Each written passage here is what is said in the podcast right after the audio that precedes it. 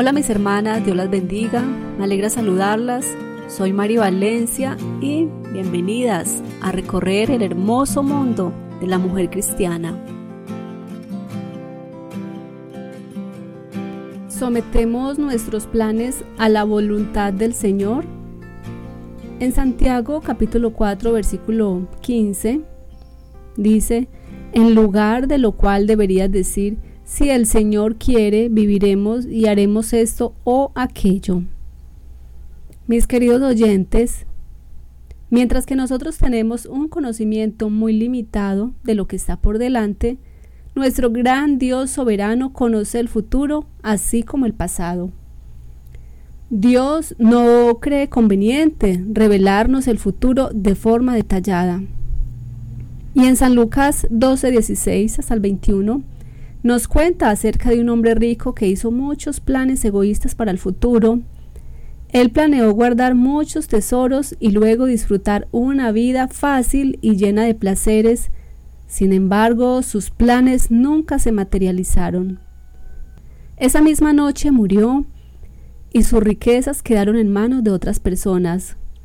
Si él hubiera reconocido que su incremento venía de parte de Dios y lo hubiera dado a los pobres, él podía haber sido bendecido.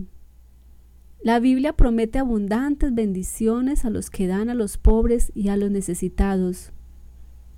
En Santiago 4:15, como lo estamos revisando, nos dice que todos nuestros planes deben hacerse en sumisión a la voluntad de nuestro Dios. No es malo hacer planes para el futuro. Muchas veces es práctico y también necesario, pero siempre tenemos que concederle a Dios el derecho de cambiar nuestros planes si Él lo cree conveniente. Las escrituras no dicen que realmente en cada detalle siempre tengamos que decir si es la voluntad del Señor, sino que siempre tenemos que tener una actitud de entregarle todo al Señor y poner todas las cosas en su mano no obstante, hacemos bien en, expresar esa actitud de forma verbal.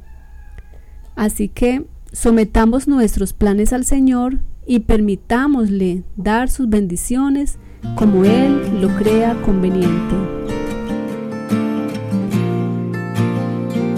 Felicitaciones por unirte a este diálogo, compártelo con una amiga y crezcamos juntas.